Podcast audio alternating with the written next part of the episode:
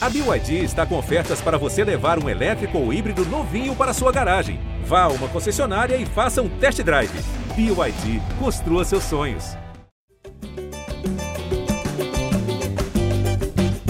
É o Pedro, uh, uh, é o Pedro. É o Pedro, uh, uh, é o Pedro. É o Pedro, uh, uh, é o Pedro. É o Pedro. Chegamos, hein? Chegamos nesse clima. Aqui está o GE Flamengo para você que se liga no GE, o podcast 100% pensado e dedicado a você, torcedor rubro-negro, e no clima. No clima de Pedro, sem se queixar, dois gols de Pedro ontem, definindo a vitória do Flamengo em cima do Grêmio no Maracanã. O Flamengo voltou a vencer o time do Luiz Felipe Scolari, tinha feito 4 a 0 em Porto Alegre, agora 2 a 0 no Rio de Janeiro. Um agregado, se a minha conta tá certa, num 6 a 0 é o Flamengo semifinalista, que agora tem pela frente o Atlético Paranaense. Então eu tô aqui hoje, sou o Igor Rodrigues, para conversar com a galera, hein? Tá, galera? Hoje aqui, eu nunca vi a casa tão cheia para falar aqui do Flamengo no nosso episódio 170. Vou começar com a torcida hoje, hein? Vou começar com o torcedor, já que tem classificação, já que tá todo mundo animado, empolgado. Arthur Mullenberg, representante do torcedor do Flamengo no projeto A Voz da Torcida. Arthur, entretenimento feito, o Flamengo passou sem sustos. Como é que foi a noite de Arthur Mullenberg? Mais uma noite de classificação do Flamengo. Seja bem-vindo. Bom dia, Igor. Bom dia, galera que está aqui com a gente, galera que está ouvindo. Como você disse, Igor, entretenimento completo, né? O Flamengo mantendo sua fama de grande produtor de conteúdo, fez o possível e o impossível para transformar um jogo que esportivamente valia muito pouco numa atração digna da nossa atenção. Teve problema com a justiça, teve briga para ver se tinha gente na arquibancada ou não tinha. No final, cara, a gente teve aí, como você falou, um resultado de 6 a 0 no agregado, classificação justíssima para a semifinal da Copa do Brasil. E agora é só esperar os alemães chegar aí para a gente ir para essa tetra da Copa do Brasil, o grande objetivo. Só esperar os alemães, então. O Flamengo na sequência da Copa do Brasil. Arthur Mullenberg, daqui a pouquinho a gente vai falar muito mais hein, do jogo. Primeiro, agora, a gente está nas curtinhas, porque a gente tem um trio aqui também para trazer informação, opinião, começando a gerar nossos setoristas. Caia Mota, Caizinho, bom ter você de volta. Veio no último, estava com saudade, postou, agora voltou. Caia, qual que é o seu destaque inicial na nossa, na nossa primeira curtinha? É aquilo que eu te falei já, estilo Belmarque. Se me, se me chamar, eu vou. Ao som que furta cor. Isso aí é, não, tem, não tem segredo. É, minha curtinha agora eu preciso ser justo, né, como eu procuro ser ao longo da minha vida e da minha carreira, com o senhor Tiago Maia, né? Eu que falei ah! tanto aqui, eu que falei tanto aqui na, na segunda-feira que ele é, não me encantava, não me convencia ainda. Sempre, obviamente, um bom jogador, mas que não justificava os elogios rasgados. Ontem, sim, ele fez uma atuação que merece todos os elogios, desfilou em campo. Para mim, o melhor, juntamente com o Everton Ribeiro, mas eu ainda acho que o Thiago foi o mais consistente ao longo dos 90. Só cabe a discussão se ele foi melhor do que vinha sendo por atuar como primeiro volante ou não. Acho que ele ficou muito mais, acho que ele fica muito mais confortável, principalmente na questão do domínio de espaço ali como primeiro volante, mas foi realmente uma atuação, principalmente no primeiro tempo ali, onde foi um jogo bem borocochô, bem bem arrastado, e ele foi pô, ali, entrou numa pegada absurda, marcando muito, saindo muito, dando dinamismo, quando, quando era possível arrancava, enfim, Thiago Maia para mim ontem o melhor em campo é, com certa folga, e eu precisava vir falar isso, meu primeiro comentário tinha que ser esse, por justiça, né? Não, eu lembrei de você ontem durante o jogo, né? Não, não por implicância nem nada, não, mas é porque a gente vai discutir exatamente em cima disso. O debate é esse. Será que rendeu porque jogou de primeiro? Será que já vinha rendendo mais ou menos o que rendeu? A gente vai aqui falar muito de Thiago Maia, a galera, inclusive, mandando muita mensagem sobre o Thiago Maia. Fred Uber, setorista do Flamengo também. A gente ontem viu no, no Maracanã, Fred, um jogo que é, parecia truncado num certo momento, mas que teve um Pedro decisivo. Pedro desencantou contra o Palmeiras e agora voltou a ser letal é, pois é, Igor. Um abraço a você, Caí, Arthur, todo mundo que está acompanhando a gente. O jogo começou a ser um, num, num tom esquisito, né? O Grêmio, mesmo estando com esses é, 4 a 0 atrás, com uma, um nervosismo danado, o Borja e o Rodrigo Caio se estapeando desde o início do jogo, muito esquisito. É, mas, assim, destaque, esse, como o Caio falou aí, do Thiago Maia e, e do Everton Ribeiro, concordo com ele, pô, muito bom o Everton, para o Flamengo, o Everton Ribeiro está voltando num, num nível bem alto, é, Pedro, pô, importantíssimo para ele voltar a fazer dois gols. E com, outra que não é novidade, que o Mateuzinho, achei que foi muito bem também. Ele está pedindo passagem há algum tempo e vai ficar cada vez mais difícil para o Isla manter essa posição dele. É, o chileno vai ter que dobrar, né? Vai ter que dobrar a intensidade, porque o Mateuzinho realmente ontem jogou uma bola, uma bola de gente grande, é outro que vai ser tema de debate aqui. Jorge Natan, para a gente terminar, o nosso time de futsal, nossa escalação de futsal. Aqui, gente tanta tá gente que eu nem vi o Natan, nem falei com o Natan. Fala, Rapaz, é, tá vendo aí, tá vendo? Assim, a gente está vivendo um Mundial de Futsal, né? O Brasil está lá no Mundial, tentando mais uma vez um, um título, e a gente está aqui com a escalação de futsal. Jorge Natan, ó, o Caê destacou o Thiago Maia, o nosso querido Fred Uber falou do Pedro, destacou o Mateuzinho. O Arthur Mullenberg destacou o entretenimento.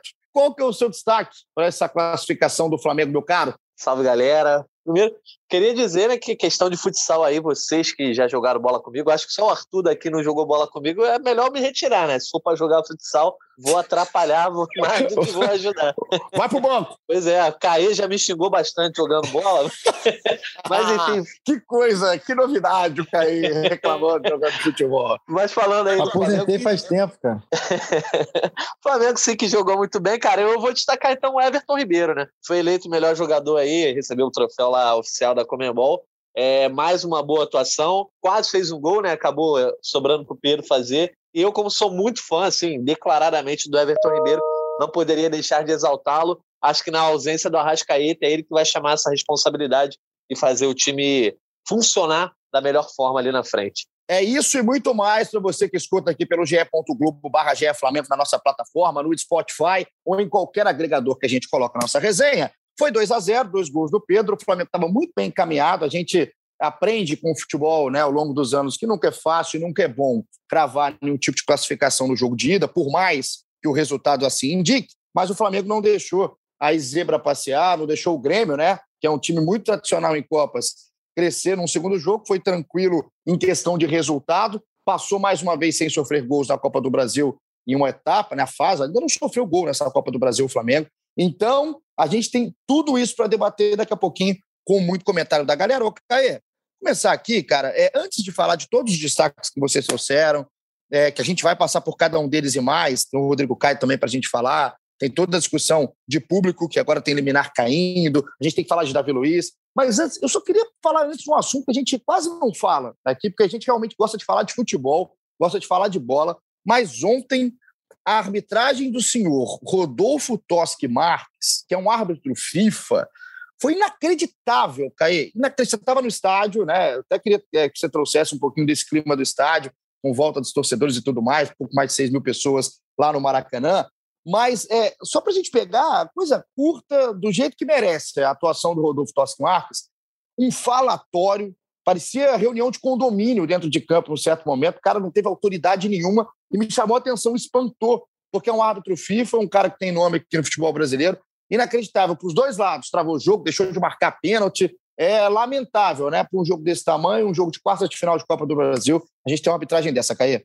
Acabou que eu acho que foi uma arbitragem que pilhou mais o jogo do que o ambiente, assim, cara. Fa- Falando de, de como quem estava no estádio, assim, é, a gente tinha muito mais uma, uma percepção, pô, tá muito picotado, tá muito gritaria, tá muito Sim. empurra, empurra e tudo mais, e menos da questão do, dos erros, assim, dos erros como, por exemplo, o pênalti lá do Kahneman no Gabriel, erros, enfim, de faltas invertidas, de lance que, não, que era para dar cartão e não deu. Acho que essa percepção ficou mais para quem viu pela TV, assim, até pelos replays, enfim, pela, pelas análises po- po- é, serem mais, mais precisas. Mas no estádio ficou meio que um jogo enjoado, arrastado, assim, cara. To- Toda hora era gritaria, o Rafinha reclamando o tempo inteiro, o Borja também brigando o tempo inteiro, também alguns atletas do, do Flamengo também sempre dando peitado, o Gabriel no final ali dando, dando faniquito e tudo mais. Então foi muito mais assim, assim, a, a gente não tinha, não tinha muito a noção no estádio de, do quão ruim tinha sido a arbitragem, mas nesse sentido mesmo de, de deixar mesmo o jogo muito picotado e pilhado. Nesse sentido, sim, a gente conseguia ver ali.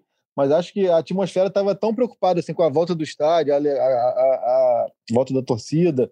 O pessoal estava tão preocupado em desfrutar do momento ali que não, eu não senti muito aquele frisson contra o árbitro ali no ambiente, entendeu?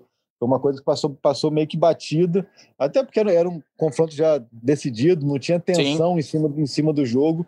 Então acho que a percepção do tanto que foi ruim, foi, é, quem, quem viu pela TV teve até mais. A gente ali via que era mesmo um jogo, um árbitro sem autoridade, sem, sem se impor, que era toda hora jogador caído no chão e aí vinha outro dava peitada e o Borja para lá, o Rafinha para cá, o Gabriel para outro lado, o Renê no final também, sei lá o quê. Então foi meio que isso assim, cara, virou meio que uma, uma bagunça, né? É, virou terra de ninguém. Me lembrou quando eu morava em Juiz de Fora ainda, o Caê, lá no condomínio Solar dos Andradas, você que é de Fora, pode passar lá para dar oi para minha família. A Sônia era síndica lá, não sei se ainda um beijo para a Sônia.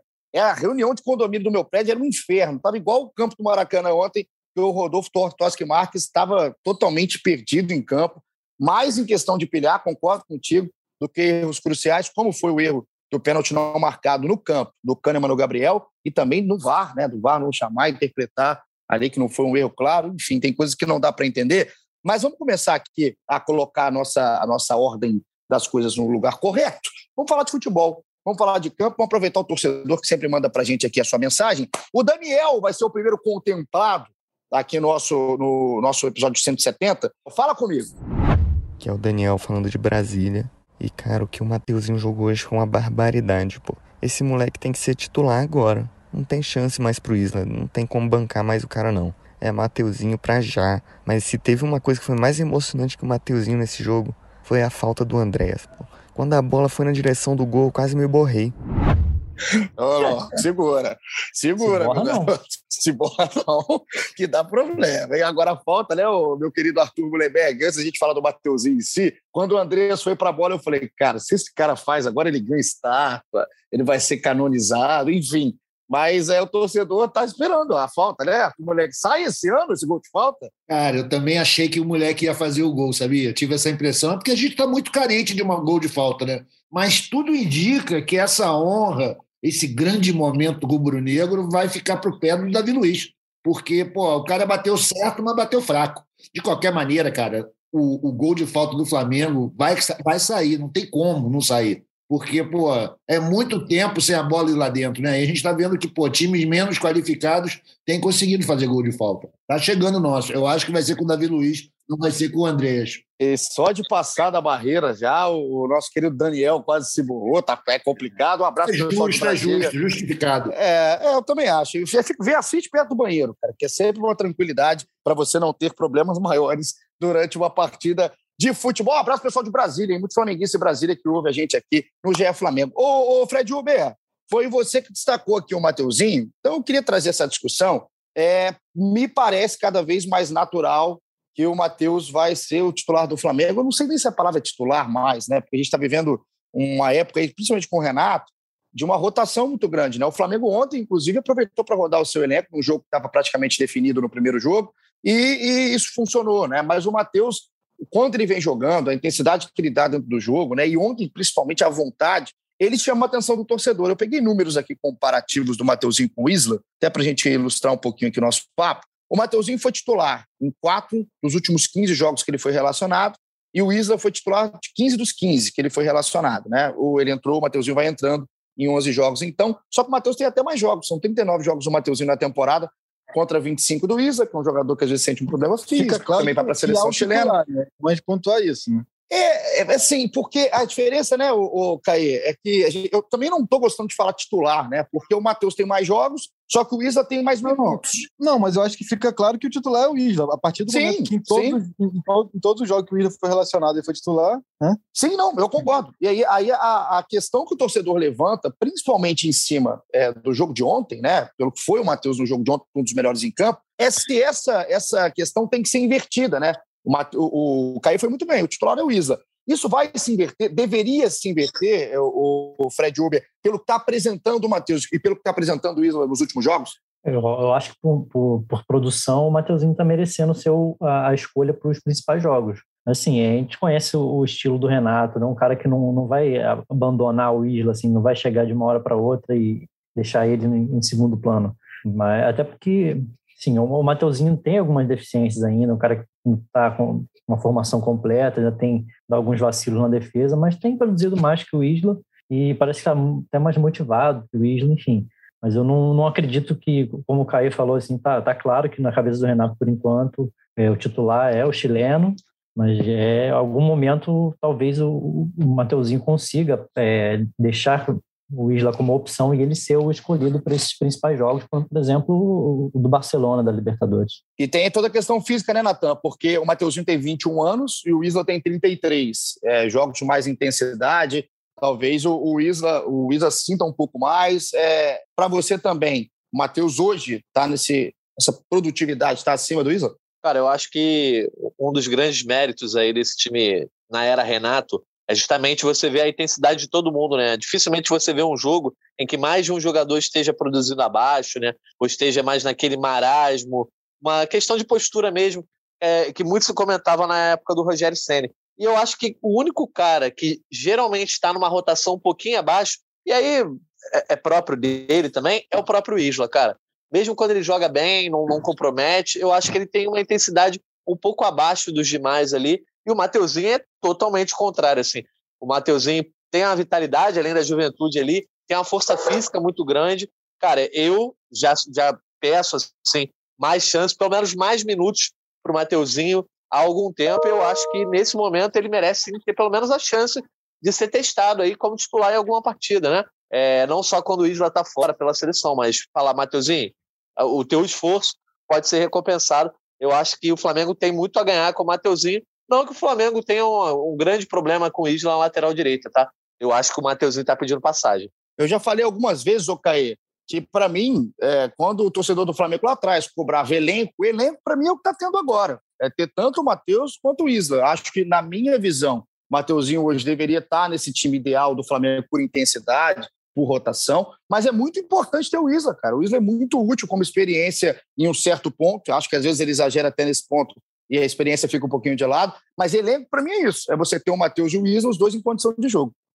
Eu acho que há sempre uma, uma predisposição em, em, em ser um pouco mais é, benevolente, assim, ou até empolgado com quem é prata da casa, assim, né, cara? Eu, eu acho que o Matheusinho vem mesmo de, de grandíssimas atuações. Ontem, realmente, pô, tava, tava pilhado, tomou um pré-treino reforçado ali antes do jogo, tava com uma é, disposição. Dois jogos de sustagem, Caí. Todo dia de manhã. Cataflã com ula-ula. Tava, tava voando no primeiro tempo, mas, cara, eu, eu ainda peso muito algumas questões, assim, principalmente em jogos é, de Libertadores e decisivos, como que é, que é como experiência, assim, cara. Eu acho que chega em alguns momentos onde não dá para ignorar o fato de do Isla ser um cara que é, muita rodagem aí em, em, eliminatórias, Copa América, Europa, tudo mais. Então, assim, é, é, a gente costuma observar muito as questões ali, principalmente nas participações ofensivas, né? Por mais que o Williams realmente até vacile bastante defensivamente, assim, mas acho que no ponto de vista de, de equilíbrio, de consistência em jogos grandes, assim, eu ainda começaria mesmo com o Isla, assim, eu acho que isso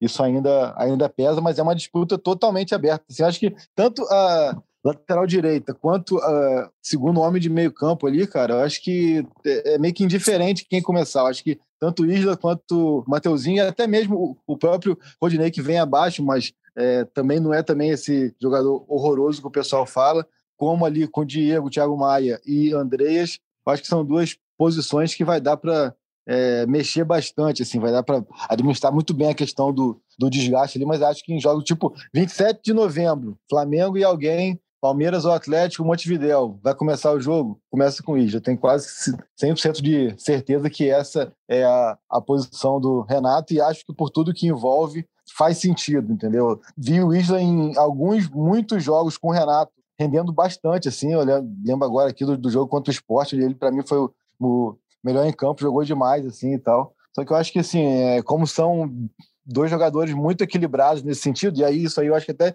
beneficia o Mateuzinho por ser mais jovem, por ser prato da casa e tal. Acho que numa disputa empatada, a torcida vai sempre é, abraçar o Mateuzinho por ser da casa e tudo mais. Até faz, faz total sentido isso. Né? Mas e tem também, né, Caê, o, o, recorte recente, né? Porque o Isla vem daquela expulsão no primeiro jogo contra o Grêmio, que eu acho que pesou muito nessa análise, né? Foi uma expulsão boba, né, Caê? E fez um jogo muito ruim no sábado, no, no domingo também contra o Palmeiras, né? Foi sim, aquele jogo que a gente sim. falou que pô, ele nem devia jogar, porque ele vem de um, de um voo gigantesco ali, da, acho que da Colômbia para para o Rio Equador, e tal, mas. tudo mais, é. né? vai passou por um monte de lugar, mas enfim, essa discussão. basicamente é isso, ela... cara, assim.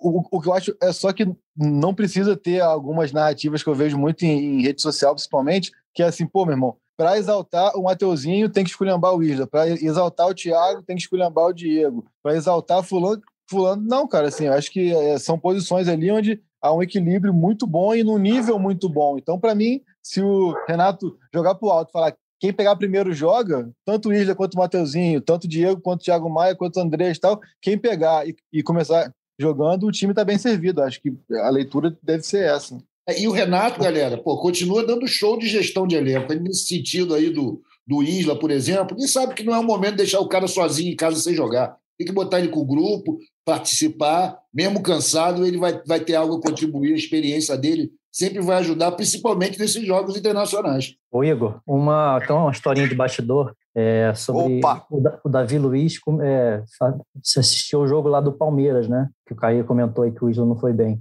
É, ele comentou, depois dele, do jogo, ele, ele encontrou com o Mateuzinho e elogiou muito o Mateuzinho para ele. Para ele, Davi Luiz foi o Mateuzinho que mudou o jogo para o Flamengo naquela partida. Bom, hein, cara, legal saber disso, porque o Davi, por mais que tenha chegado agora aí nesse elenco, ainda nem estreou, né? Tá preparado, já tá regularizado, tá à disposição do Renato, não para a Copa do Brasil, porque não tava, não chegou no período de inscrição, mas vai ser um dos líderes desse elenco, né? Pela bagagem que tem, pela experiência que tem, imagino o quanto que vale para o Matheus palavras do Davi Luiz, que realmente o Mateuzinho está jogando muita bola, acho que essa disputa vai ser cada vez mais acirrada, e hoje, para mim, também, Mateuzinho está um pé na frente. O Caio falou de uma outra disputa em aberto, né, logo no seu destaque inicial, do Thiago Maia, né? Porque a gente falou muito do Thiago Maia no último episódio aqui, Natan, e a gente realmente ontem viu um Thiago Maia até mais dono da, da, do espaço que ele estava ocupando em campo. Assim, eu sou um cara que defendo o que o Thiago Maia fez nos outros jogos, né? O jogo contra o Santos em especial. Mas ontem o Thiago Maia parecia mais confortável ainda deu aquela qualidade que ele consegue dar. Não sei se a dupla Thiago Maia e Andreas, eu ainda senti falta do Arão, né, naquele equilíbrio que o Arão tem defensivo com a saída, com qualidade. Deixa eu dar só uma cornetada no Davi Luiz aqui. E, Posso? Claro. Pô, Davi, o, o Mateuzinho entrou aos 30 do segundo tempo, porra. Davi, Davi também tá de brincadeira, né, mesmo? Porra. Ah lá. Eu parei pra ver. Já... Ontem, ó, é, é, é, dos comentaristas. Aí, aí dizendo que o cara não viu o jogo. O, o Caio, é algum tipo de perseguição do Caio ao Davi, porque já falou que ele tá ficando calvo no último episódio. falou da calvície, que eu lembro, e agora né, o cara viu 15 minutos do Matheus e pra ele o melhor. Eu achei também. Tá? Mas mudou o jogo em 15 minutos, tava 2x1 um já, pô. Caio tá, tá aí trabalhando para desmistificar Davi Luiz. E nesse meio, Natan, aí é mais ele. Nesse meio do, do, de Thiago Maia, de Andreas, dessa ausência ontem, por exemplo, do Willianão, como é que você viu o jogo do Thiago, né? Como é que é, viu o jogo de saída do Flamengo, né? Dessa transição de defesa para o ataque com essa dupla que foi novidade. Pois é, né, cara? É, eu acho que assim o Thiago também aproveitou tanto sua, sua chance que ele meio que ofuscou um pouco o Andrés ontem, né? Não que o Andrés tenha jogado mal, é, mas o Thiago tomou conta do meio de campo que o Andrés acabou ficando em segundo plano ali. Também o Grêmio não, não, não foi um time que deu tanto trabalho assim, mas até na saída de bola o Thiago Maia trabalhou mais do que o Andrés e também na, na hora ali da desconstrução, né, na, na destruição das jogadas adversárias. Enfim, Thiago Maia vem mostrando muito potencial sempre que, que ele entra. É, a gente conversou semana passada é, que muita gente elogia demais. Enfim, é, eu acho também acontece muito a empolgação é, com o reforço que está ali. Às vezes quem está no banco é sempre quem é o, o melhor, né? Ainda mais tratando de Diego, que é a galera que é a torcida do Flamengo é um, um, cara que a torcida do Flamengo ainda tem um pouco de implicância, né? Mas eu acho que, assim, tá pedindo passagem também, né? É, a gente não consegue olhar e enxergar exatamente qual é a formação que o Renato Gaúcho tem, pegando esse caso que o Caio falou, né? Dia 27 de novembro lá, final da Libertadores, que o Flamengo é, há, há de estar lá. É, quem, quem o Renato Gaúcho escalaria? Seria Arão e mais um. E aí não tem muita clareza ainda se seria o Diego estando disponível, se ele jogaria, é, se jogaria o André, se jogaria o Thiago Maia. Hoje, nesse momento, eu enxergo o Thiago Maia acima desses dois. Nessa coisa de um pode fazer o primeiro homem, outro pode fazer o segundo homem, justamente por essa versatilidade do Thiago, que mesmo jogando na teoria como primeiro, primeiro homem ontem, ele ajudou mais na saída de bola, mais na construção, até mesmo na pressão da, da saída de bola adversária. Enfim, acho que é um grande nome que o Flamengo tem, seja no banco, seja titular, à disposição. E o Renato vai ter que trabalhar. Talvez seja a parte mais indefinida do time, seja justamente esse companheiro do Arão ali. E tem números, né? Pra gente ilustrar isso aqui, o pessoal do Footstats, sempre tô ligado aqui lá no Twitter, um abraço pra rapaziada que faz um trabalho belíssimo. Ontem ilustra muito que foi o jogo do Thiago Maia, cara. Thiago Maia foi o maior ladrão de bolas do Flamengo no jogo, né? Do, a partida inteira, e o segundo maior passador da equipe. Foram cinco desarmes, 54 passes certos. E se você pegar o mapa de calor, eu não consigo mostrar um mapa de calor por áudio, mas você confia em mim que o cara estava presente praticamente em todos os lugares do campo, concentrado ali na faixa central, obviamente, mas participou do jogo em tudo que é lado, tudo que é lugar, tanto na saída quanto na destruição. Então, para o Thiago Maia foi um jogo importante para mostrar para o Renato que ele é um cara que está afim, né? Que é um cara que está ali na briga, que não é só mais um na briga, e também vejo um pouquinho à frente até do Andrés, que chegou agora aí no Flamengo. Deixa eu só chamar aqui mais um torcedor antes de eu passar a bola para vocês de novo, porque tem torcida falando do Thiago Maia. Raíra, solta aí para gente. Fala Igor, parabéns pelo podcast, tô sempre escutando vocês. Mandar aqui só para avisar que Thiago Maia joga demais, não tem como. Dono no meio de campo. Salve aí para todo mundo. Luiz Penido aqui de Campo Grande, Rio de Janeiro. Abraço.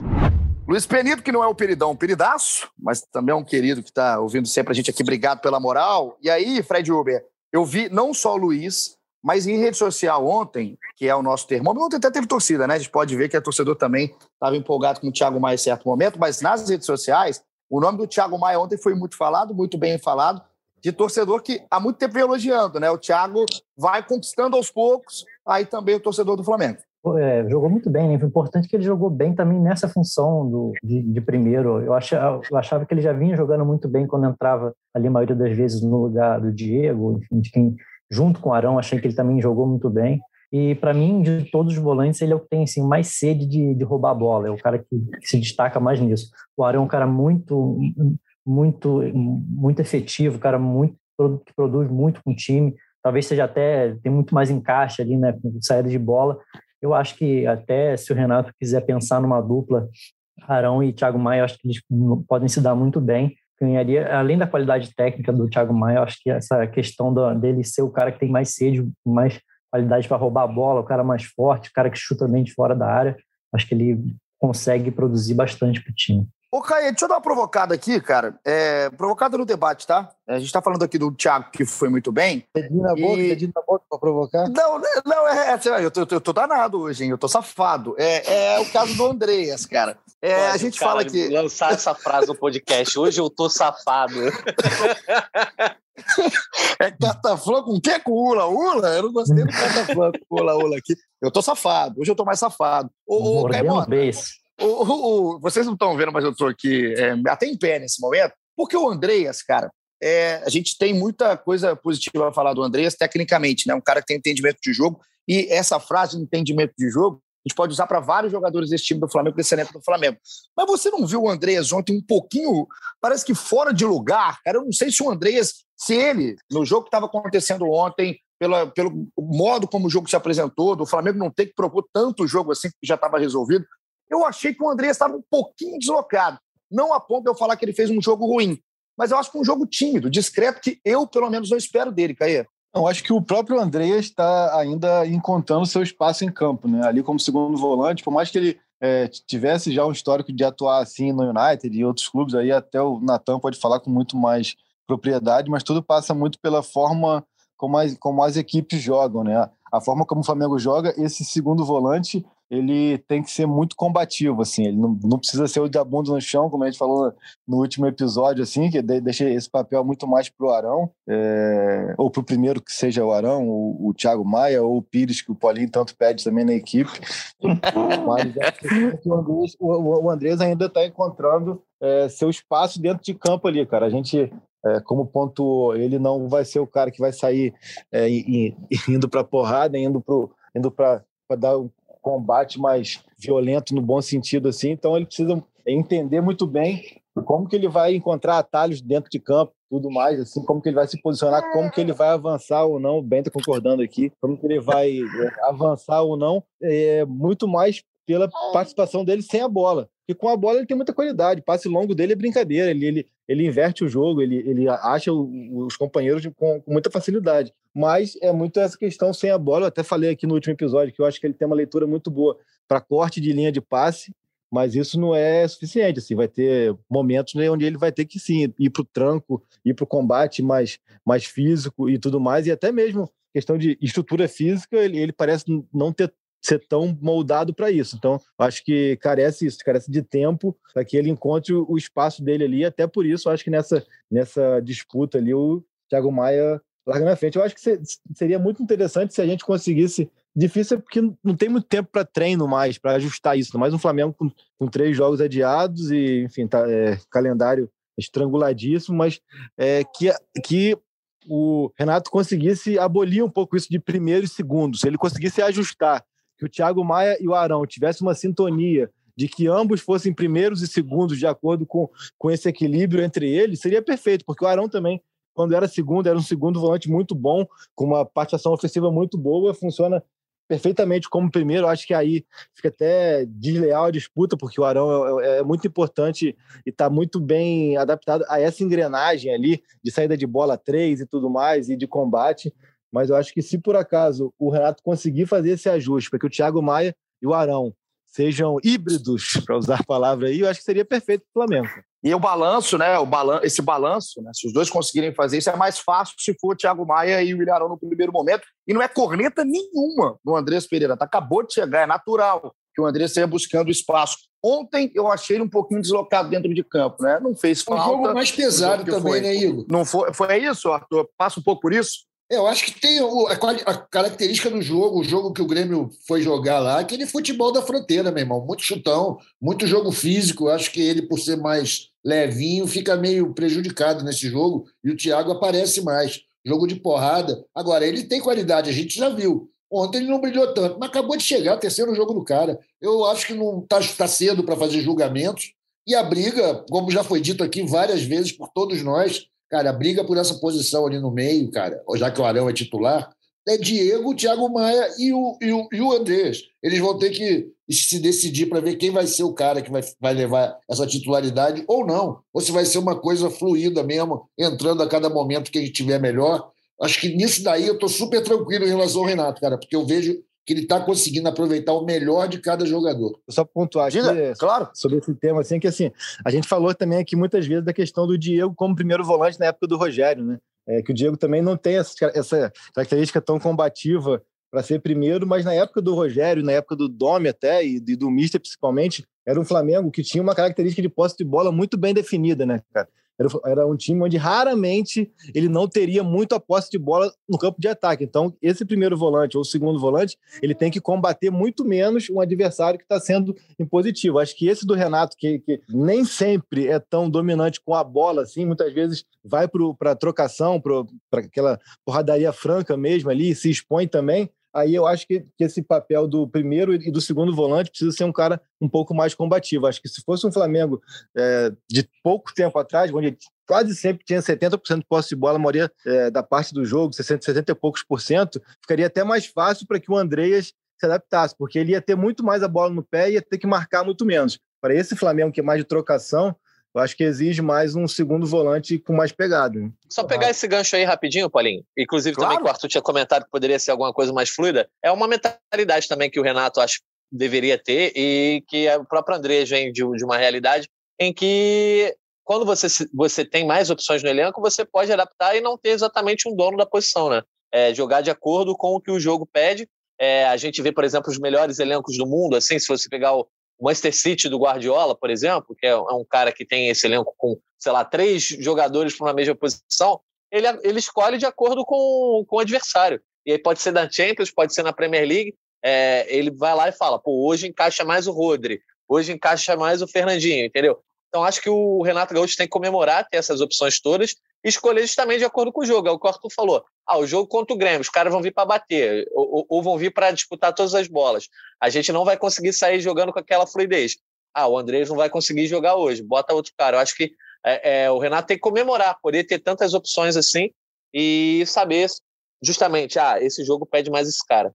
Não, e ao mesmo tempo dá ritmo, né? 200 milhões. Merece. O bicho está merecendo. Começou bem demais, melhor início de, de trabalho da história de um treinador do Flamengo, né? Ontem chegou a essa marca também o Renato, e é um Andrés Pereira que também ontem, na minha visão, também o Renato quer dar mais minutos, né? É natural, tá chegando agora, quer dar ritmo para o jogador, por mais que não fosse o jogo para ele. Por mais que não fosse, o, o jogo não se apresentou para o Andreas ontem, por isso que ficou um pouco mais deslocado. Agora, Fred Uber, aproveitando para falar de uma novidade na escalação ontem, né, uma novidade muito comemorada, que é o Rodrigo Caio, cara. E eu vejo muita gente, né, quando a gente passa para falar do jogo, a gente quase deixa o Rodrigo Caio é, mais para o final, porque o Rodrigo Caio é tão discreto, né? É uma descrição, assim, é, é uma segurança que até ontem fez a gente esquecer que ele estava fora desde o dia 25 de julho, né? Que foi o último jogo do Rodrigo Caio, naquele 5 a 1 do Flamengo contra o São Paulo. Aí ele vinha com muitos problemas no joelho, o Flamengo preparou, resolveu só, só voltar com o Rodrigo em setembro. Qual foi a análise o panorama em cima do Rodrigo Caio? Pô, acho que a palavra que você falou é perfeita, segurança, né? A confiança que, que eu acho que ele transmite também para o time é, é, muito, muito diferente. Foi, foi legal que ele voltou num, num, num ritmo e sem se, se poupar ali, brigando com o Borja o tempo inteiro. Acho que ele fez uma ótima partida, principalmente para quem está tanto tempo sem jogar. Ele sofreu muito nesse período aí, pelo que ele falou, até deu entrevista na partida, porque a, e pouca gente sabe que ele sofreu nesse período. Muito importante para o Flamengo ter um, um zagueiro desse, de, desse tipo de, de quilate, assim, dessa confiança nesse momento da, da temporada. E tomara que ele consiga ficar longe do, dos problemas, né? que seja só uma, que esse tempo que ele ficou tenha sido suficiente para ele zerar esses problemas todos e conseguir ter uma sequência ali, quem sabe muito em breve com o Davi Luiz, que aí é um, como a gente tinha falado no último, nos últimos episódios, é um o QI altíssimo né, no sistema defensivo do Flamengo. É a partir de sair. É, né? primeiro lance, o Rodrigo cai eu, eu, eu, nem tinha olhado pro campo. Eu olho pro campo, ele já tá jogado no chão ali com a mão na cabeça. Eu falei, não é possível. Foi tenso. 30 segundos do jogo aquilo ali. Eu falei, não. Cara, um eu nunca vi. O, o, Rodrigo Caio talvez seja o jogador que mais apareceu com cabeça no chão na história do futebol mundial. Porque toda hora, cara, o Rodrigo Caio realmente tá jogado. É um cara que se doa pra cá. Foi esse lance, Caio. E o lance do Thiago Maia no segundo tempo, cara, que ele ficou caído no gramado. Aí todo mundo já veio com a lesão dele, com a lesão grave lá atrás, ele ficou um tempo fora, mas os dois passaram, ao que tudo indica, bem tranquilos. Números aqui para ilustrar o quanto que o Thiago, o quanto que o, o Rodrigo Caio, perdão, é, perdeu tanto tempo, né? Não teve sequência ainda na temporada por problemas físicos. Ontem foi o 17 jogo do Rodrigo Caio, aí no, na temporada de 2021. O Gustavo Henrique, por exemplo, né, tem 25. O Léo Pereira tem 19. Se a comparação for com o Ilharão, um dos titulares, assim como o Rodrigo Caio. Mas você, tem... Tu pegou consultoria com o Valmir, tá cheio de número hoje, pô. Mas você viu como é que são números que agregam ao debate? Só eles, dá eles... para comparar o Rodrigo Caio com o Renate, cara, número de jogos.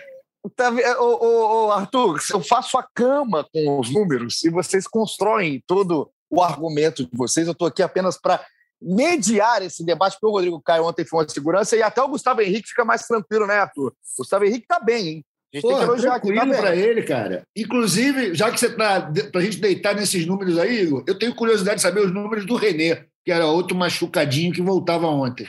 Você quer os números de jogos do Renê na temporada, é isso? Não, Pegou tem números de prevenir, né, partida. Aí fugiu do script. Não, são, são, são 16, são 16 jogos. São 16 jogos. É, ontem ele fez o seu jogo de o seu jogo de número 16. Ele tem três jogos na Copa do Brasil. Gente, eu tô preparado. Eu, eu quero que saber eu pelo Flamengo na história. Quantos jogos? pego de calça curta o nosso numerólogo aí. Nada, rapaz. Jogamos uma casca de banana e o cara, porra, é, tá vendo? É, é, a minutagem. E também você quer demais, né? A minutagem, cara. E o Everton com mais espaço no campo, né, Caê? Porque a gente, por muito tempo no Flamengo, a gente viu quando tá todo mundo à disposição, principalmente, viu o Everton mais é, caído para um lado, né? Indo um pouquinho para o meio mas ontem, em vários momentos, o Everton Ribeiro estava completamente livre em campo, com a liberdade ali de atuar tanto pela direita, tanto na construção central. Acho que ele ontem estava à vontade, né? Estava à vontade dentro do jogo, soube liderar um time tecnicamente ali no meio-campo. E é esse Everton que a gente quer ver, né? No time do Flamengo, na seleção brasileira também. Acho que resgatou a confiança na última passagem, agora na rodada tripla. Enfim, foi o Everton que a gente está mais acostumado, ou estava mais acostumado, Caê. Gostei muito da atuação dele, mesmo no primeiro tempo, quando as coisas não funcionaram muito bem. Ele conseguiu participar bastante do jogo, principal, é, muito com o Mateuzinho ali, fazendo ali aquele toque-passa com, com o Mateuzinho, aquela, aquele 1-2 com o Mateuzinho, então ele participou bastante. É, até queria falar aqui da, da distribuição da equipe em campo, não favoreceu muito os meio-campistas, nem o Andreas, nem o, o Ribeiro, porque eu não entendi por que o Renato pediu que o Vitinho atuasse quase que como centroavante ali. A gente via várias vezes, várias vezes na saída de bola o Vitinho espetado lá, quase dentro da área ali, enquanto o Gabriel abria muito de um lado e o Michel do outro. Acho que isso também atrapalhou o Vitinho, que é importante pontuar. Não teve uma atuação ontem, a gente que é, eu elogio bastante ele quando joga mal, a gente tem que falar também. Achei o Vitinho ontem é, fora da partida, muito por esse posicionamento, mas também nas vezes em que ele teve a bola, ele não conseguiu dar sequência, não, não teve uma boa noite tecnicamente, mas falando do Ribeiro, ele participou do jogo mesmo quando o jogo estava arrastado e acho que a entrada do Pedro é, facilitou muito para que ele se destacasse mais no finalzinho. Tanto que ele dá o passe para o Pedro no lance da bicicleta e depois tem aquela tabela. Achei que o, o Gabriel não ficou na área em momento algum, e aí ficou meio que esse buraco ali. Faltou um pouco da, da referência é, para esses homens de meio campo servirem. Então, acho que é, isso atrapalhou o Vitinho. Imagino eu, espero que tenha sido por orientação do Renato que o Vitinho ocupasse aquele espaço, mas não deu certo. Mas quando entra o Pedro como referência e dá essa opção, seja para o pivô, seja para a tabela também, mais próximo ali da chamada, os mais antigos falavam zona do agrião, acho que aquilo oh, favoreceu, favoreceu muito para que o Ribeiro é, se destacasse ainda mais aí de maneira mais decisiva, né? Ele mesmo sem ser tão decisivo durante 70 minutos, talvez, ele participou muito do jogo, mas foi um jogo muito arrastado, não por ele. É, a questão foi um jogo meio que é, muito amarrado, arrastado, enfim, um jogo chato mesmo. Mas quando o Pedro entra e dá essa opção, aí sim ele faz o que ele estava esperando a oportunidade, que é ser mais vertical ali naquele na, a partir da intermediária ofensiva. Então achei ele muito bem, mas meu voto de melhor em campo foi, foi para o Thiago Maia. Sim, sim. Não, é. Você abriu aqui falando logo no seu pitaco inicial, falou de falar de agrião agora perto da hora do almoço. Eu adoro agrião, hein? Adoro agrião, agrião na manteiga, no alho. Ô, Jesus, que daqui a pouco vou almoçar, vou pedir um agrião por aqui. Mas é, seguindo, seguindo a nossa Você linha cozinha, gente... cara? Sim, sim. Você vai é tipo... parar por aí? Mas você é tipo Rodrigo Hilbert, assim? Ah, não, né? Nem acho que ninguém é tipo Rodrigo Hilbert, porque aquilo lá, aquilo é um exemplo de homem, né? Faz de tudo. Mas... É, uma, é uma cozinha mais, mais simples. É uma cozinha mais simples. Qual uma boa receita com agrião? Qual a boa receita com agrião? Rabada. Rabada, mas rabada é difícil de fazer. Eu, Caê, se você fizer um arroz branco solto, fizer um feijão né, um bem temperado, chamado no alho, botar a carne, um agriãozinho com a batata, não tem erro, não tem erro. Mas então, é só você fazer areia, assim. se tu botar areia, não tem erro, pô, não é um agrião. Botar arroz, areia? Feijão, arroz, feijão, bife, batata, se tu botar, botar areia, você come, você come. É, não, mas aí, não, mas aí... É, o, é o prato perfeito, pô. Arroz, não, feijão, mas falta que está fazendo uma grande atuação no Michael, pra gente não falar tanto assim de culinária, é, né? É. Não, então. Pô, já ia já falar aqui de rabada com agrião. Né? agrião é bom com rabada, pô. Já que chamaram, já que chamaram, falaram o nome do semideus, eu Por falar em rabada, o Ben soltou Isso, é... tá, o Ben fez assim ontem. Oh, agora aqui. Be beleza. Não, esse momento do podcast é o momento oh, de Acho que uma rabada aí. Acho Você corte do podcast. Ô, bem, eu acho ô, bem. a galera, a galera já ouve o podcast esperando esse momento que vá fugir é. do futebol um pouquinho também, né? Não, é óbvio, todo mundo ouve esperando a rabada do bem. Então, um beijo pro bem, fica bem aí, garoto. E agora, já que eu ouvi o nome de Michael, que é o nosso semideus, nosso pequeno samurai, o nosso Bruce Lee, vamos chamar mais torcedor, porque a torcida não esquece do segmento Misha. Fala, Xará. O que o Misha hoje alugou um apartamento na cabeça do Rafinha, o Rafinha tremeu. Michael ia pra cima dele, ele tremia, ficava desesperado. Michael é o Messi, o nosso menino prodígio. O cara tá impecável, ele tá esplendoroso, tá esplêndido. Eu não sei mais o que fazer, eu tô tomando minha água tônica e boa noite. Ô, Arthur, Arthur Leberg, a água tônica tava, tava em alta. Ainda bem que ele avisou, né, Igor, que estava tomando água tônica, ninguém ia perceber. Aliás, parabéns para o seu xará aí pelo riquíssimo vocabulário. Esplêndido é uma palavra muito bonita que a gente ouve pouco no rádio brasileiro. Isso é legal. Mas o Michael ontem, cara, um abraço para Igor Leonardo. A gente ouve pouco o rádio brasileiro, né? Então, quanto mais ah, sim. Cara, e, e, o, nosso, o nosso querido Michael ontem não precisou, né? Nem decidir, não precisou ser o demônio da Tasmânia que ele vem sendo, mas mesmo assim, ele realmente incomodou, entortou o Rafinha numa jogada ali dentro da área pela esquerda, depois bateu uma bola na trave, enfim. Foi um Michael que, né, quando a gente falava muito um tempo, Arthur, ou ele jogava bem, né, fazia uma boa partida daquele jeito dele, ou ele sumia, não jogava nada, errava tudo. Ontem não. Ontem ele fez uma partida, para mim, honesta, sem ser espetacular, sem ser esplêndido, mas também sem ser ruim. É, jogador perigoso que porra, chamou atenção, tirou. O, o, o, Grêmio teve que prestar atenção nele, o Rafinha ficou preso mesmo. Eu acho que ele está, cara, cada vez mais confiante. É a mesma coisa que está acontecendo com o Everton Ribeiro. Cara, é a confiança que o Renato passa para esses caras é algo que não dá nem para calcular. E o, e o Misha, hoje em dia, é uma realidade, cara. É como aquele lance que o, que o, que o Natan falou na, na última edição do programa. Ele acreditou no que a gente estava falando nas arquibancadas, nas redes sociais, incorporou isso, o poder da autossugestão é muito forte. Ele está se comportando como um craque muito importante para o time do Flamengo. Aí ontem apareceram algumas perguntas, meu querido Fred Uber, sobre o Bruno Henrique. Como é que está a situação do Bruno Henrique? A gente tem algum tipo de atualização? Porque o Bruno Henrique joga na faixa que ocupou e ocupa o Michael, né? Então, como é que está o Bruno Henrique? Só para essa questão de elenco e para sanar a dúvida de vários que me mandaram mensagem. É, essa lesão dele na coxa foi, foi uma lesão considerada grave. Ele já está começando a fazer a preparação física. Aí agora é, vamos ver quando ele vai poder voltar. Até o Caê tinha, se não me engano, foi, foi o Caê que postou, tinha uma informação sobre o Bruno em relação a Libertadores, né, Caê? É, então, o Flamengo está preparando o Bruno para quarta-feira. Ele é, foi uma lesão bem grave ali, foi grau, grau 3, então é, até por isso a demora. A gente viu o Bruno no início da semana fazendo é, atividades no campo, mas ainda bem bem ali, quase que infantil, né? Levanta a perna devagarzinho, passa por uma barreira, passa por outra, tá? mas o, clube trabalha com a possibilidade dele voltar é, contra o Barcelona quarta-feira, o que já é mais improvável para o Felipe e para o Arrascaeta. Assim, acho que esses dois aí é, só fica mais para o jogo da volta. E eu também senti ontem, perguntei em coletiva ao Renato sobre o Davi.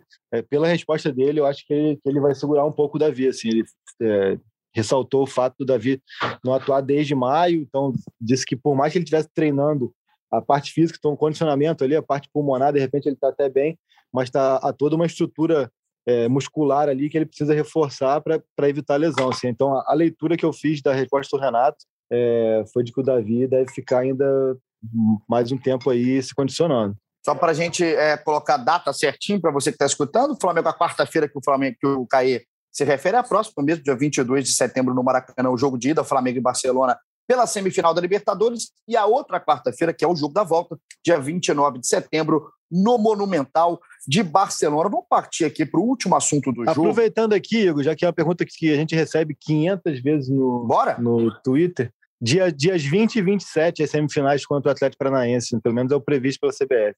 Perfeito, Caio, perfeito. Ótimo, ótima, ótimo dado, ótima entrada aqui para falar isso, porque realmente a galera fica perguntando e tem que perguntar mesmo, porque é mais uma semifinal desse time do Flamengo do Renato. E a gente vai indo para o nosso último assunto aqui de campo, de jogo, porque é um assunto, é, e depois a gente tem dois assuntos aqui extra-campo também para a gente matar nosso episódio 170. De campo ainda, o Jorge Natan, tem o Gabriel, né? O Gabigol. Porque o Gabigol, quando passa sem marcar, já é uma manchete, né? O bicho faz gol tudo que é jeito, faz tudo que é jogo. Ontem, é, a gente viu que o Gabigol estava né, nervoso num certo momento do jogo ali, ficou uma bola para fora, uma hora, ficou realmente muito, muito chateado em algum momento do jogo. Mas eu vejo o Gabriel né, inquieto, às vezes com ele, quando vai substituído, ele não quer sair. E vejo muita gente problematizar isso, assim, que o Gabriel sai, às vezes cara fechada. Cara, eu acho isso super normal. Acho que isso é super normal, porque é um cara competitivo, que é incomodado, inquieto. Se fica nisso aí, naquilo ali do jogador chatão, como o Renato Gaúcho trata com muita naturalidade na, na coletiva depois dos jogos, eu acho que isso aí é totalmente tranquilo, cara. E para mim só fala bem do Gabriel. Só fala bem do cara que quer estar tá em campo, do cara que quer aumentar os seus números, que são espetaculares, desde que chegou no Flamengo. Você não acha que a galera tem uma tendência e uma predisposição a criticar ou a tentar pegar coisinhas do Gabriel para potencializar, assim, para arrumar um problema? Eu não vejo problema nisso, cara. Pois é, cara, olha só, enquanto você falava, eu recorri aqui ao dicionário para falar sobre uma situação. O que, que é notícia, segundo o dicionário? Informação a respeito de acontecimento ou mudança recente. Novidade. O que o Gabriel faz de ah, dizer que não quer sair, etc. Cara, isso não é novidade, então isso não é notícia, assim, entendeu?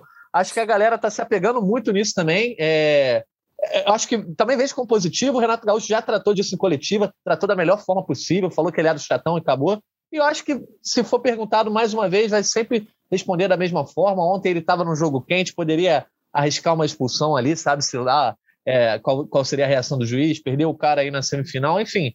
é, também não vejo mais isso como algo a, a, ser destacado. Ah, o Gabriel saiu reclamando. Ah, o Gabriel não gostou de ser substituído.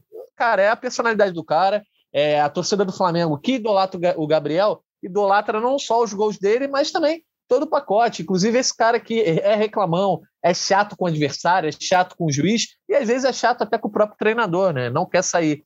Então, cara, encaro isso com a maior naturalidade possível. E acredito que também dentro do próprio elenco, e até o mesmo tre o treinador que é, tem um trabalho, entre aspas, recente, é, também já está levando isso na naturalidade, cara. O, Gabi, o, o Gabigol, para mim, vai ser notícia negativa o dia que ele ficar 10 jogos sem fazer gol, é, quando ele é expulso de forma irresponsável. Enfim, de resto, eu vejo totalmente como da personalidade desse cara, que é um ídolo, e o ídolo também tem uma personalidade forte pessoal enche o saco do Gabriel, Arthur? Ah, enche porque ele é notícia, cara. Mas eu, eu, por exemplo, e acho que compartilho a opinião de muita gente na torcida, eu aplaudo o cara ser fominha como ele é. Eu aplaudo essa qualidade de ser chatão, de querer estar em todas, de brigar. Inclusive, o grande momento dele ontem no jogo foi bater boca com o Filipão, pô. Eu acho que ali faz parte. Ele é um grande entertainer e que ele continue assim, brigando por tudo, reclamando de tudo, sempre saindo puto para ir para o banco. Centroavante bom é desse jeito.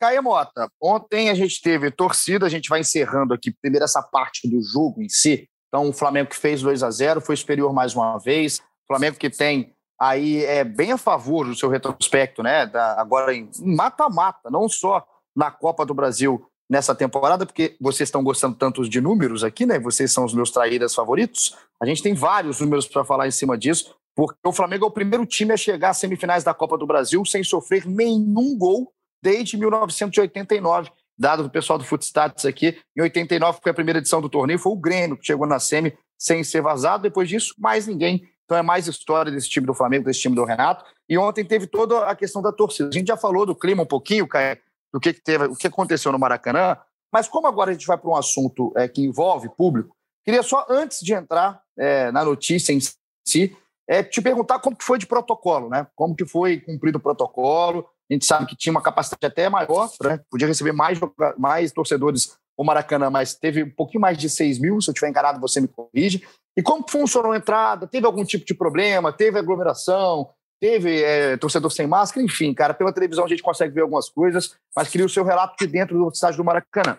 Então, a gente teve mais acesso mesmo, pode falar do nosso protocolo, né, tipo, que a gente teve que apresentar tanto o, o exame quanto a carteirinha de vacinação para entrar, deixar lá até uma cópia com o pessoal da, da SERG, que é a nossa associação e tudo mais. É, o isolamento das ruas ao redor do Maracanã, como, como era feito em grandes jogos, é, funcionou bem, só que eu acho que o trânsito acabou ficando um pouco, ficando um pouco estrangulado, mas isso aí é, faz parte, né? Isso aqui, naquelas ruas ali na Avenida Maracanã, perto do estádio, na Aureo Cabelo, Pererei, Parará, funcionou bem. A aglomeração teve nos bares da região, mas aí é uma coisa que a gente sabe que já é, já é rotineira, a gente precisa entender o que está dentro do protocolo da partida, né? Que é a partir desse isolamento é, das ruas, assim, se, se aglomerado no Bar do Chico, na Vanhagem, onde quer que seja também, assim, é, chega um ponto onde esse controle não é mais responsabilidade é, do evento. Sobre protocolos em si, cara, eu, eu prefiro sempre esperar a voz de, de quem é, é, de direito, né? de quem vai avaliar isso aí e tudo mais. A gente viu muita gente sem máscara, muita gente no setor norte ali aglomerado, era uma coisa que assim que, que vai acontecer. Então, assim, é, é, por mais que se tenha uma, uma conduta aí de é, educativa e tudo mais, acho que é, é, tá dentro do pacote, não que eu concorde, não que eu discorde, acho que assim, é, eu estou relatando o fato, acho que, por exemplo, quarta que vem que vão ser 50% de, de público. Eu acho muito difícil que 35% desses 50% não fiquem juntos na Norte, é uma coisa até intuitiva, histórica, histórica do clube, então são, são coisas que, que têm que ser pesadas e avaliadas, então, assim, é, a gente houve é, rebatidas sempre, ah, mas está testado, mas está com exame, qual o risco disso, o risco daquilo. Teve gente ontem que disse que dos 15 mil do jogo contra o Atlético, do Atlético na Libertadores, que ficaram bem aglomerados, é, de acordo com, com, a, com, a, com, monitoramento apenas 17, eu acho, é, testaram positivo no período de 15 dias. Enfim, é, é evento teste, né, cara? Acho que o teste vale para a execução do protocolo e também para o protocolo. Por isso que eu prefiro sempre esperar as autoridades pertinentes, porque eu não sou especialista nisso, né, cara? Então fica difícil. O que eu posso falar que eu vi ali e que me chamou mais a atenção mesmo foi essa questão da Norte, mas que era uma questão totalmente prevista para quem tem um mínimo de entendimento do que é um jogo do Flamengo. Então é que aí passa muito pela é, o que, que a, as autoridades vão fazer para tentar é, minimizar isso, mas que em todo jogo do Flamengo é, 90% do público vai se aglomerar na, na Norte, isso é uma coisa, mesmo quando o Maracanã está em condições normais, você vê ali que está tá capacidade esgotada e você vê espaços vazios na sul, na leste, na oeste, porque todo mundo pula para norte para ficar ali amontoado. Então, é uma coisa que não é. Eu não estou aqui inventando a roda nem contando nenhuma novidade. Então, acho que isso que precisa, precisa ser, ser avaliado e precisa ser analisado. E muita gente tem falando, ah, mas, mas né, no metrô aglomera, no, no, ônibus, no BRT, não sei o quê, não sei o quê. A torcida do, do Flamengo tem que ter a consciência de que ali ela está sendo avaliada, analisada, ela está sendo alvo então, se, se não tiver o mínimo de, de, de noção de que nesse primeiro momento, pelo menos, é preciso dar o exemplo, vai acabar jogando contra si próprio. Né? Então, acho que é bom ter isso em mente também. E tem também, né, Caio, em cima disso, eu te perguntei aí o relato você que estava ontem na cobertura do jogo, que aí Fred Uber, à madrugada, já teve uma, a notícia, né, que, é, que o STJD derrubou a liminar, permitia público em jogos do Flamengo no Brasileirão, isso na figura do vice-presidente do STJD, o Felipe Bevilacqua. Aconteceu realmente mesmo da madrugada, quase duas horas da manhã. Então, o que, que, que isso significa, né? O Flamengo teria público no domingo, no jogo de domingo não vai ter. Então a rodada está confirmada e o Flamengo já informou que vai respeitar a decisão e aguardar a realização do conselho. É isso, Fred? Exatamente. É, agora não, não tem o que fazer, não vai tentar outra liminar, não vai, ter, não vai fazer nenhuma movimentação jurídica vai esperar o que, o que os clubes decidirem nessa, nessa reunião do dia 28. E agora público, em princípio, só na Libertadores, já que a, a Comebol já liberou. E aí os outros jogos do Brasileiro, Copa do Brasil, vamos ter que aguardar aí após o dia 28 o que, que vai ser decidido.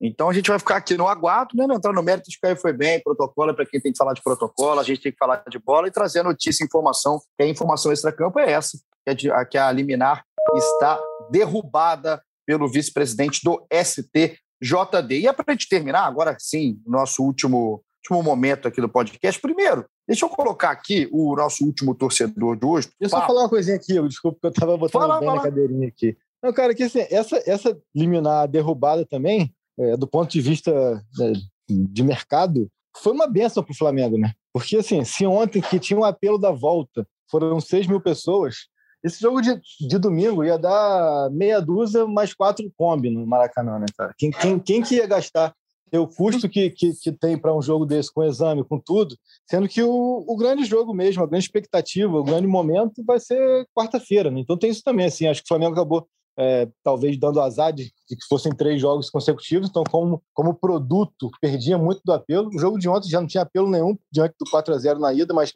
por ser a volta, ainda deu esse público de quase 7 mil presentes, mas é, domingo a, perspect a perspectiva era péssima mesmo, era perspectiva de, de, público quase que, quase que nulo. Então acaba que para o Flamengo, nesse sentido, nem é tão ruim também esse fato da, de, ter, de ter caído a liminar, né?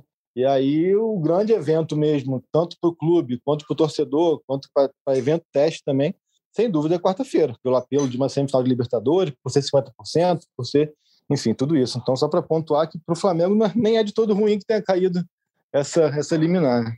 Ô, Caio Mota, você lembra que você me perguntou no último episódio é, se eu recebia muito áudio, é, no mínimo, ousado? Lembro, lembro, lembro. Fala aí. E aí? Lá não, e aí, cara? Não, eu Depois recebi de vários. falar que tava safado hoje, eu já fiquei com medo agora do que vai vir. Cara. Não, não, cara, é porque esse áudio ele, ele me assustou num primeiro momento. Eu falei, que?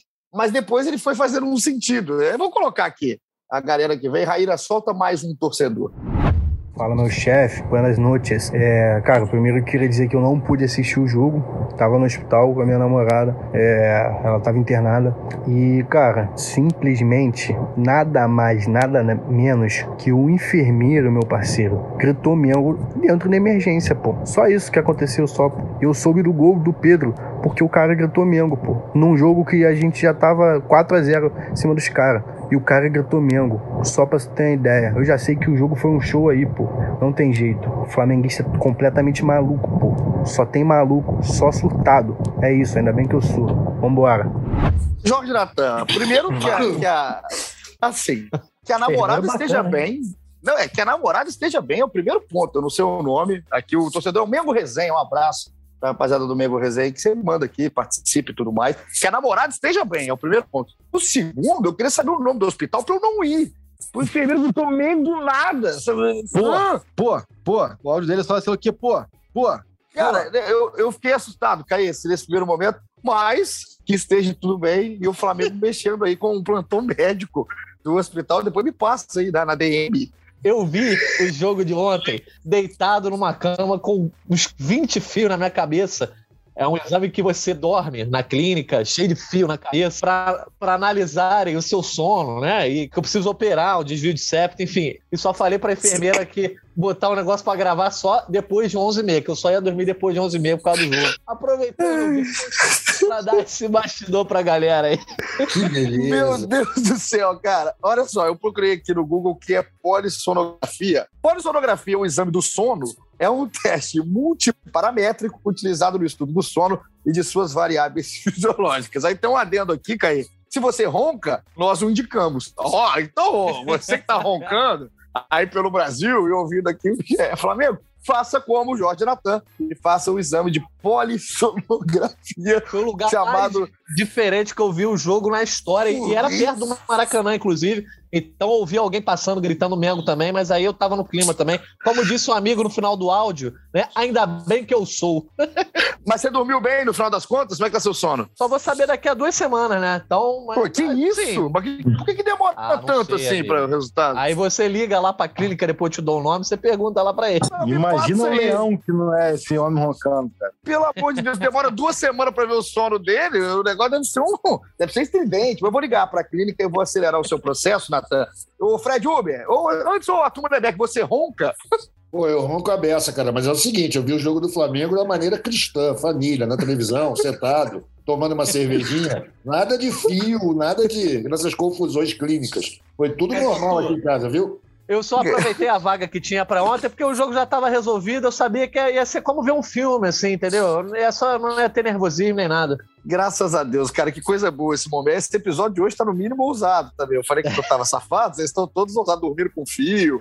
O outro tava na água tônica, o outro quase se borrou. Grande Pio Bem aí também na rabada. Tamo junto aqui no nosso episódio 170 para gente terminar a nossa resenha. Fred Uber, deve estar subindo agora ou subiu agora aí no ge.globo barra Flamengo. Uma matéria do Davi Luiz, é, você me confidenciou antes qual era o conteúdo e me chamou a atenção que o Davi Luiz, antes de escolher o Flamengo, que é o nosso último tema aqui, né? Nosso último pitaco que a gente vai dar sobre o Davi Luiz, que ele teve ligação. Estão ligando pro Davi Luiz, hein? Teve negócio de Carlo Ancelotti, teve clube do Catar, enfim. Teve que dizer não para muitos para escolher o Flamengo dizer sim, Fred Uber. Pois é, esse tempo aí que ele ficou, que ele ficou sem clube, depois de sair do Arsenal, o telefone do, do Davi tocou loucamente. É, entre os clubes aí, Everton, West Ham, Benfica, Lazio, Marseille, Lille, Al Rayyan. E teve essa ligação do Ancelotti, técnico do Real Madrid, aí, que é, uma conversa só não avançou mais porque o Real Madrid está sem, tá sem vaga para jogador não comunitário. Se não, se não fosse isso, era, tinha, tinha chance do, do Davi estar no Real Madrid agora. É, só que o Ancelotti não, não desistiu, em princípio, não, não desistiu ainda do, do Davi, não. Emoções aí para as próximas janelas, mas aí o Flamengo entrou na vida do Davi como uma possibilidade boa para ele, né? De, ele tem muito na cabeça isso, de que ele quer mudar a, a imagem que ele tem no Brasil, que ele acha que tem as pessoas ligam ele muito ao, ao 7 a 1 ao que aconteceu. Ele quer ser tão vitorioso quando ele foi na Europa, no Brasil, conquistar títulos e tem um objetivo claro na cabeça que é disputar a Copa do Mundo ano que vem. Eu acho para isso ele, ele tem que fazer muito bem o trabalho dele no Flamengo para conseguir voltar. E tá babando, segundo as pessoas ali que a gente conversou, que para chegar nesse Mundial e enfrentar o Chelsea lá na final. E o clube do Catar, que eu falei, né? É o, é o Al Rayyan do Catar, que é do Laurent Blanc. Laurent Blanc, que é treinador, é conhecidíssimo, né? De seleção francesa, de Paris Saint-Germain. É, inclusive, o projeto para o Davi Luiz era ser o embaixador da Copa, né? Do Catar, do ano que vem. E tinha um, sal, um salarinho também que eu vou te falar, em 87 milhões de reais por dois anos. Então, o, o Davi Luiz abriu mão de muita coisa para estar no Flamengo. Inclusive, essa conversa que teve com o Carlos Ancelotti é, é bem curioso, né? A gente vê o tamanho de mercado que ainda tem o jogador. E teve o Sampaoli também, que chegou aí a Angra conversar com o Davi Luiz, chegou a não desistir, mas não deu certo a proposta do Olympique de Marseille. É um cara que recusou coisa demais para hoje é, ser jogador do Flamengo, está regularizado. O Caio falou que, pela resposta do Renato, parece que o Renato ainda vai preservar um pouquinho, mas parece fisicamente bem também, porque também se cuidando, é um cara que gosta de se cuidar. Quando você recebe essas, essas informações, Arthur Mullenberg, como o voz do torcedor mesmo aí de fato, é, valoriza ainda mais um jogador como ele, do tamanho dele, ter passado por isso tudo escolher o Flamengo? Ah, valoriza, logicamente. É claro que a torcida do Flamengo tem certeza absoluta que nós somos o maior time do mundo. Mas ver um jogador que abre mão de uma remuneração de menos pressão, né? Que não é a mesma coisa jogar no Al que jogar no Flamengo aqui, qualquer Flamengo bom sucesso, dá tiro, dá morte. Então, o cara, isso, isso valoriza ele. Eu queria completar aí sobre esse medo que a galera ainda relaciona muito o, o, o Davi Luiz àquele jogador do 7 a 1 fatídico de 2014 eu queria trazer um dado científico, com números, embasado em fatos. É o seguinte: são sete anos desde aquele trágico acontecimento. Em sete anos, o ser humano troca todos os 30 trilhões de células do corpo. Então, literalmente, Davi Luiz, hoje no Flamengo, é outro jogador. Não tem mais nada daquele cara que estava em campo no Mineirão. Fiquem tranquilos que ele vai brilhar no Mengão. Tá bom, né? A gente falou de, falou de biologia, de agora pô, falou de culinária, agora biologia, falou de corpo humano, falou de fezes, falou de tudo aqui. É falou de a hora de acabar. Falou de exame, exame, exame do sono. De... É a hora de acabar. Eu acho que eu nunca pensei em gravar algo igual eu gravei hoje na minha vida, mas obrigado. Eu tenho uma Eu- resposta mais prática também, Arthur. Quem falar de, de 7x1 só responde que, o- que o Hulk também estava em campo, pô. Então pronto, o Hulk tá aí. O Quem, Hulk. cara? Quem, o Hulk. quem? Não sei quem. Ah, o cara do- da Marvel? É, é, o Hulk. e Hulk é invenção da imprensa mineira, pô. Então, Olha, nesse, nesse, nesse. Olha que a língua. a- Ó, Cuidado, Arthur. corpo, Pra, pra não cortar esse áudio aí, a gente vai ter três duelos aí contra o Galo, né? Diretos por título. Aí o Hulk crava. Vamos Porra. sacudir eles, pô. Não tem erro. Não tem essa de Hulk, não, gente. Aqui é É Flamengo. É aspa de Arthur Mullenberg. Depois você fala, o podcast é Flamengo. O Arthur Mullenberg tá comprando a bronca. Inclusive, Aí o, o Davi e o, e o Hulk foram juntos, subiram junto na base do Vitória, só que o Hulk ainda era Givanildo. Na época a gente não lembra, mas eles eram do mesmo time do Vitória que ele, na época da base. Pré-bomba. Não, Então dizem, agora, ó, dizem que já era Rapaz, bundudo já. sim, rapaz, chegou a hora de acabar. Acabou, acabou com a, a última palavra dita de Bob Não, peraí, peraí, peraí. peraí. Vamos repetir, va- vamos repetir esse último sobe o som de Fred Uber. Dizem que já era Parece bundudo na já base. era bundudo já. Na base. Di- Dizem que era bundudo na base. Gente, é realmente. O Paulinho disse água, que é que tá safado, mas é o Fred Uber. É, cara, que tá saliente. Cara, a água tônica, água tônica ganhou o podcast GE Flamengo. Assim a gente vai encerrar o nosso papo. Caia Moça, tchau. Eu não quero nem alongar. Tchau, um beijo. Beijo pra você e pro Ben. Tchau, axé. Axé, Cataflanco Lalá. Fred Uber, meu, meu bundudo, tamo junto. Valeu. Valeu, galera. Até segunda. Até segunda-feira, Jorge Natan, meu exame do sono. Vai com tudo, garoto. Abraço. Rapaz, será que o Fred anda pela redação? Aquele ali é bundudo. Tem... Eu não quero imaginar isso. Eu não quero imaginar. O ô, Fred Natan, vai Gomes é bundudo. O Fred Gomes é bundudo desde a base. Ô, Natan, vai dormir. Tchau. Valeu, irmão. Eu prometo que os próximos jogos eu vou ver em locais normais, em casa, tomando Sem uma fio. cerveja, beleza? Por favor, tudo bem. Valeu, galera. Arthur Um. Mullenberg. Arthur Mullenberg, tchau pra você. Valeu, Igão. Valeu, galera. Foi ótimo esse programa mais uma vez. Um beijo pra todo mundo. Domingo é nós. Segunda-feira a gente se reencontra. Um abraço. Aí está aqui de volta. Valeu, valeu demais vocês, todo mundo que ficou aqui ligado com a gente. Um beijo para Raíra Rondon, nossa produtora, editora, coordenadora, que é obrigada a ouvir essa quantidade de absurdo que a gente fala por mais de uma hora aqui. Dobre o salário de Raíra Rondon. Pode cortar isso, Raíra, e botar nas suas redes sociais. Você merece. E vocês também merecem toda a audiência. A audiência é sempre gigante, muito alta. Valeu pelos áudios, valeu pelas mensagens. Segunda-feira a gente está junto aqui. Aquele abraço e até a próxima.